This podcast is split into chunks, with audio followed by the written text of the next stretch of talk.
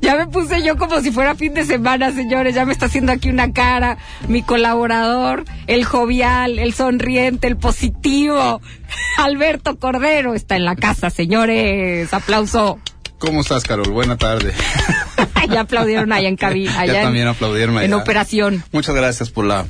¿A poco no se antoja una bebidita así de que para estar platicando? No, también. Mm, bueno, está bien. Eh, pero más tarde. Ándale. Más tardecito. Pues con esa música que pusieron. Sí. Ya se puede, ya se vale. No, pues sí, de hecho, desde las 12. Desde las 12. pero hay que trabajar, mejor, hay que Hay que trabajar. Si algo necesita este país es producir. Producir. Y no me refiero en el aspecto meramente de transformación, sino producir en el tema de dinero, de capital, del factor y del mm. conocimiento humano, que creo que por ahí está muy relegado nuestro país. Hoy, hoy traes un tema muy interesante, mi querido Alberto, porque vamos a hablar eh, de manufactura contra capital humano y sobre todo esto en contexto de que llegó Tesla a México, específicamente a Nuevo León. Sí. Cuéntame. Creo que todos celebramos, sin demeritar lo que representa una inversión de este tamaño.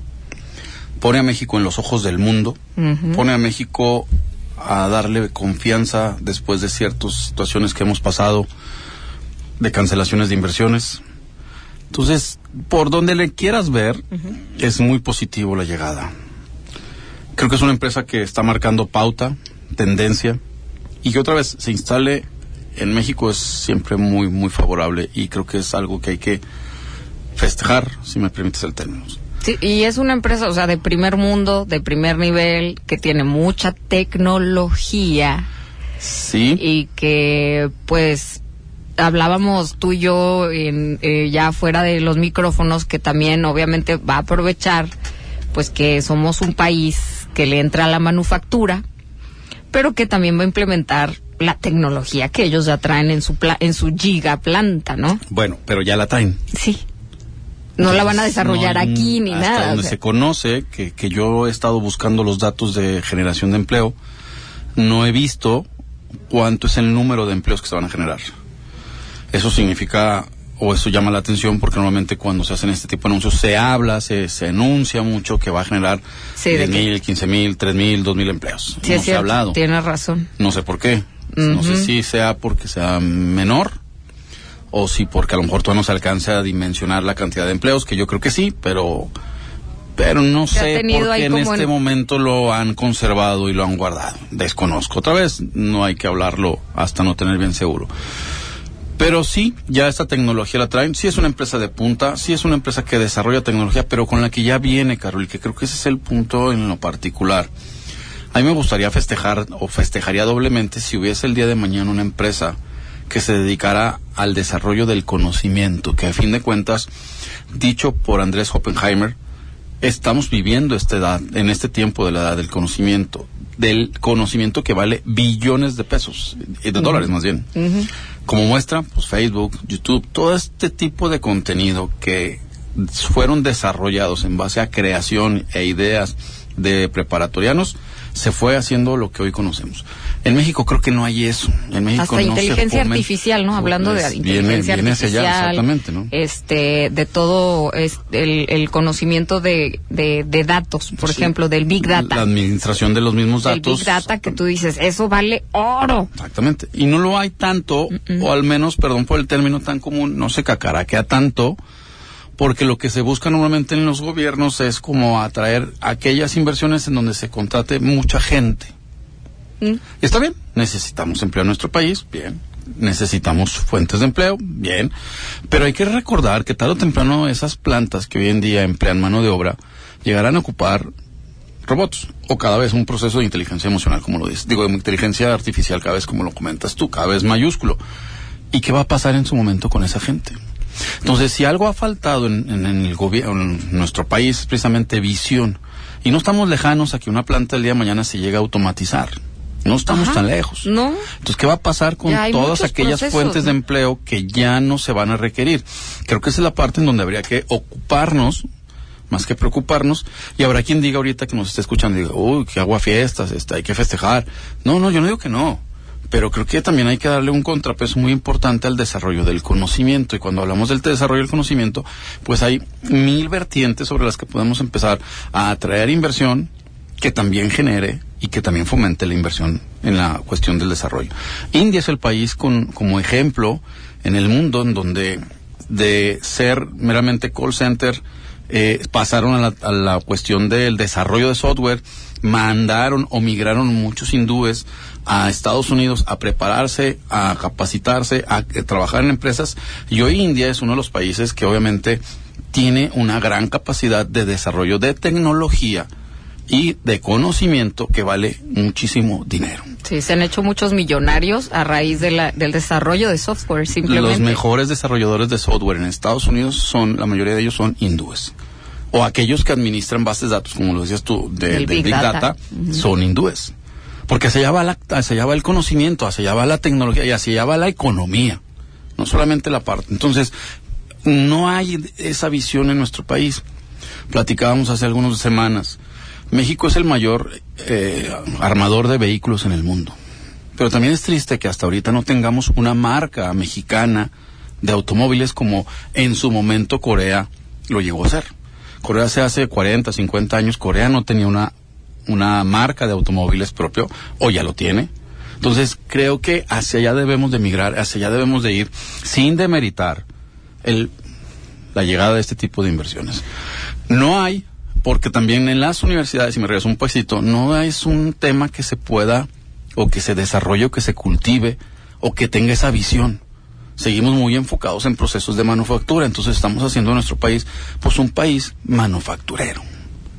Seguimos. Seguimos. En la misma.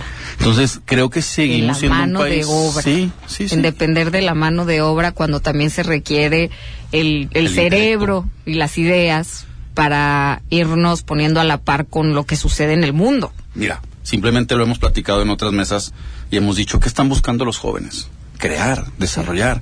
El joven ya no busca procesos de transformación monótonos, aburridos, tediosos. De hecho, hay algunas escuelas que sí brindan la, eh, la clase o varias materias que tienen que ver con programación. Sí, sí, claro. Y, otra vez se va haciendo un esfuerzo. Hay algunas universidades que tienen la parte de esta de robótica cada vez más fuerte.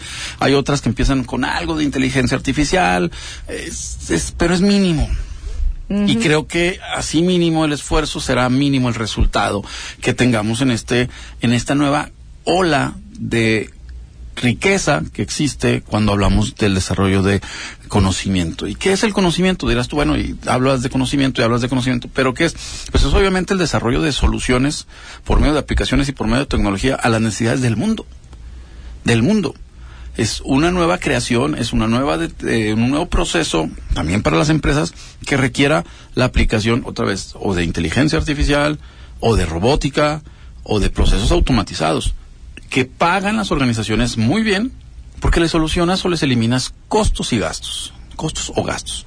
Entonces, hacia allá está migrando, creo que los problemas del mundo cada vez son mayúsculos, cada vez son más y diversos entonces creo que debemos apostarle un poquito hacia esa tendencia que el mundo está haciendo. Porque creo que nos estamos, nos estamos quedando como aislados. Mientras hay otras potencias del mundo que están apostándole gran o fuertemente a este tema del desarrollo del conocimiento, hay otras, hay otras eh, naciones que seguimos siendo como parte de la ola reactiva y no propositiva del mundo. ¿Qué está pasando en China hoy en día? Muchos de los capitales que se fueron a aquella zona hace 20, 30 años, están regresando. Y yo preguntaría, ¿y la cuestión económica en China no ha cambiado para peor o para menor? Yo creo que sí, porque se dejó de emplear la cantidad de chinos que se tenía. ¿Eso qué quiere decir? Que también aquí estamos expuestos a que el día de mañana por un vaivén económico, político, social, lo que ustedes quieran que hemos vivido, pues pasemos situaciones como las que en el 95, durante la llegada de las maquiladoras y luego después con la migración de estas, pasamos un estancamiento económico. Creo que estamos siendo muy limitados en esta parte. Creo que habría que apostarle a la cuestión del desarrollo del conocimiento desde las universidades, desde los centros educativos, una visión del, del, del de los gobiernos este, municipal, estatal, federal, a todos los, en todas las este, líneas, todos los tres niveles, para, insisto, tener cada vez más jóvenes enfocados a este desarrollo y cada vez más jóvenes generando riqueza por medio del desarrollo o del conocimiento, que, es hacia allá, hacia donde está nuestro mundo. Y te digo, ahí están los dos ejemplos, la parte de la India y la parte de la Corea, o de Corea, en esta transformación que hicieron. Y nosotros seguimos siendo un país manufacturero. Sí, y, y sí me dejaste pensando cuando dices, si tenemos todo el know-how de cómo hacer un coche, de cómo armarlo, de cuáles son las piezas, ¿cómo es posible que no tengamos una eh, marca de automóviles mexicano eh, y que se esté vendiendo en todo el mundo? Sí, aquí prácticamente sabemos cómo funciona, cómo se hace y todas las partes, no sé. Y no me digas que no hay tampoco el recurso, si hay el recurso. Ajá, y los ingenieros y la investigación y, creo que sí, muchas cosas. Digo, eh, pensando en, lo de Tesla, entonces quiero imaginar que muchos de los procesos que va a traer la giga planta estarán automatizados y será también gente que, que tenga conocimiento de cómo eh, trabajar o cómo utilizar estas herramientas las que serán empleadas y que si no están en México pues las van a traer de otra parte. Mira, yo no puedo, y, y empezamos la plática, no se ha dado el número de empleos o a conocer el número de empleos que se van a generar. Eh, espero sean muchos, la verdad. Pero yo creo que eh, desde la, el tiempo que están hablando de armar la, la, la mega o la giga fábrica, te habla de un proceso automatizado. Ellos hablan de nueve meses. Entonces realmente tanta, tanta mano de obra creo que no se va a requerir, a menos que, no se habla, haya muchos turnos o hay un recurso ilimitado de, de, por así que de mano de obra para que se pueda construir. Pero aún y con eso, te habla de un proceso automatizado. Y lo vivimos aquí en la comarca lagunera. Aquí hay naves industriales que ya se levantan con un mínimo de gente, porque hay un proceso ciertamente tecnológico que te ayuda a generar este, pues obviamente en, menor tiempo la construcción de naves industriales. Entonces, yo creo que la tendencia es esa. Y hablamos de, de, Tesla, pero podemos eh, situar algunos ejemplos a lo largo del país.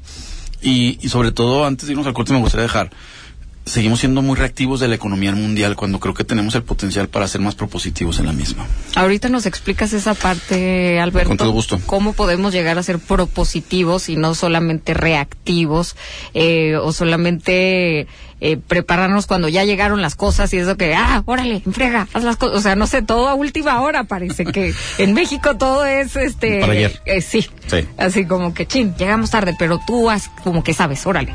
bueno, vamos a la breve pausa. Son seis de la tarde con 19 minutos. Estamos en la mesa empresarial. Es la segunda que está aquí, la segunda y estrenamos a Alberto Cordero en esta mesa empresarial. A la mesa empresarial. Sí, a la mesa empresarial. No Alberto Cordero. No Alberto No, tú ya estás estrenado. Gracias, Karen. O sea, me refiero a que ya tienes experiencia.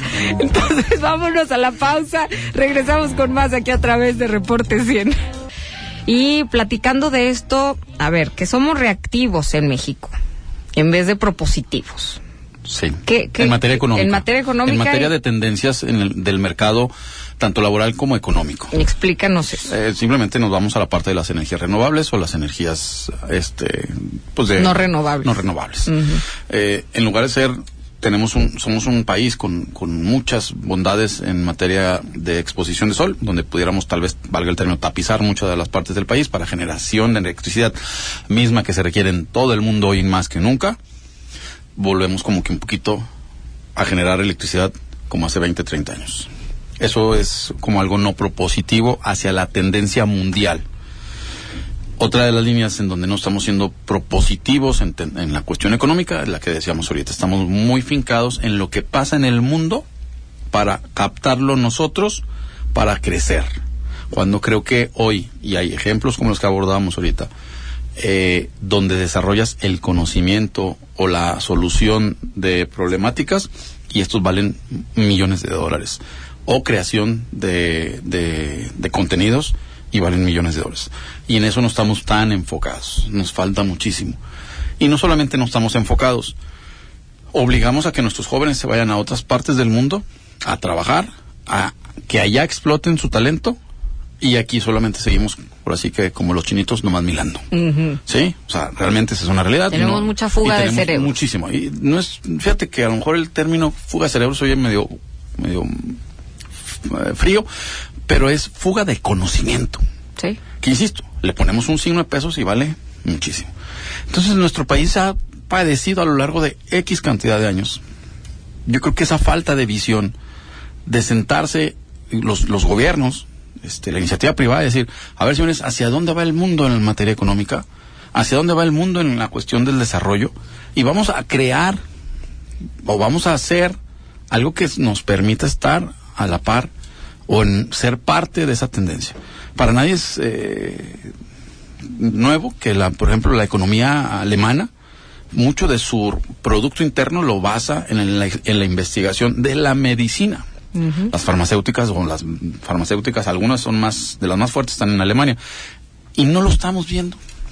Aquí aplicamos lo que ya investigan. La investigación es una de las ramas del conocimiento.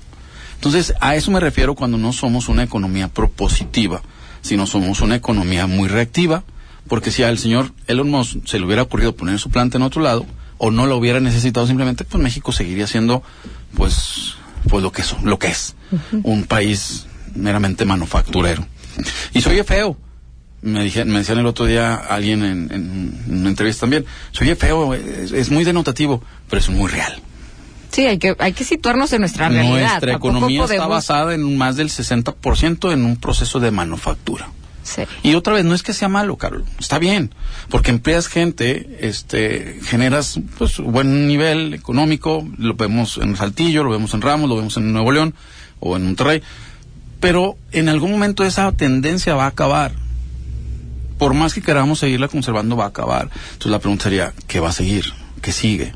cuando no haya estos, estas necesidades de transformar tanta materia prima. Y no lo digo yo, hoy lo vemos en muchos de los procesos, son reciclados, que son más simples de armar, que ya no requieren las grandes cantidades de, de, gente o de esas gigafactories, como hoy se busca, para hacer procesos más simples. Y no lo digo, o sea, lo podemos ir a podemos ir a cualquier tienda departamental y hoy te venden ya ahí las piezas para que puedas armar el mueble de tu casa. No estoy innovando nada ni estoy descubriendo nada. Deja tú la caja en la que tú te cobras.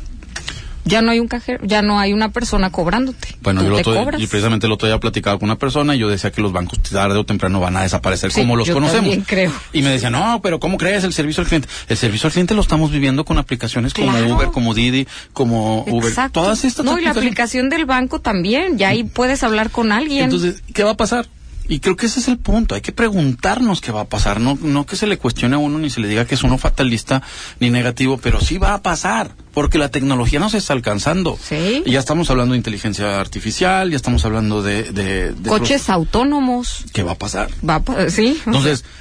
Ese es, el, ese es el punto en donde hablo que, que, somos una economía muy, muy reactiva y no propositiva, en donde mucho de nuestra riqueza la seguimos basando en la manufactura, otra en la explotación de los, de los recursos naturales, y, y, cuando no tengamos estas dos vertientes, ¿qué va a pasar en algún momento? Porque se van a acabar los recursos y se va a acabar la manufactura, ¿de qué vamos a vivir? O de qué va a vivir la gran mayoría de los humanos o de los mexicanos que hoy están en estos procesos de transformación. Va a pasar. Y creo que esa es la parte que nos ha faltado mucho como nación, tener una visión a largo plazo que pudiéramos trabajar eh, toda la nación, sin hablar de gobierno, sin hablar de capital, o sea, toda la nación para lograrlo qué va a pasar. Y creo que ese es el tema de ser una economía de punta, de, de, realmente liderarla, no basada en el consumo como puede ser nuestros vecinos del norte, sino en, el, en la generación de riqueza. Y vuelvo a decirte, ahí está la India o ahí está Alemania, eh, donde han apostado realmente a la creación y, pues, a la investigación. Y aquí preguntemos cuánto se le invierte a la investigación. Pues sabemos que se han recortado presupuestos, a organismos en donde había investigación que valía mucho, mucho, este, tiene mucho valor pues ya no hay. Entonces eso como que nos hace regresar unos pasitos y nos hace estar más expensas de lo que pasa afuera para aplicarlo aquí. Aquí somos entonces nada más pues un receptor de ideas, no generador de las mismas. Ay, Alberto, pues ya nos dejaste eh, eh, muchas cosas para reflexionar. Ya te bajé el ánimo, creo. No, no, no. Los al principio, los tiraste, a los que no, no quieren los Ya no quiero nada. Ya quiero mejor este un cafecito con leche. Alguien me ha dicho que no, no debo de abordar los temas como son, pero creo que necesitamos saber nuestra realidad para de ahí poderla transformar. Ajá. Oportunidades hay. Y me queda claro el tema es abordarlas y subirnos a ellas. Sí. Y el conocimiento y el talento lo hay, porque los mexicanos somos muy creativos. El tema es subirnos y desarrollarlo. Así es, estoy de acuerdo. Alberto, como siempre te agradecemos esta colaboración en la mesa empresarial. Encuentran a Alberto Cordero, así como Alberto Cordero en todas las redes sociales. Y pues así nos despedimos de este reporte. Con, ánimo. con ánimo, sí, con ánimo. Usted sí eches el drink, no te me caigas, Alberto. Este, son seis de la tarde con 29 minutos. Así nos despedimos de este reporte 100. Mañana jueves hay mesa deportiva con Carlos Arturo Zabaleta.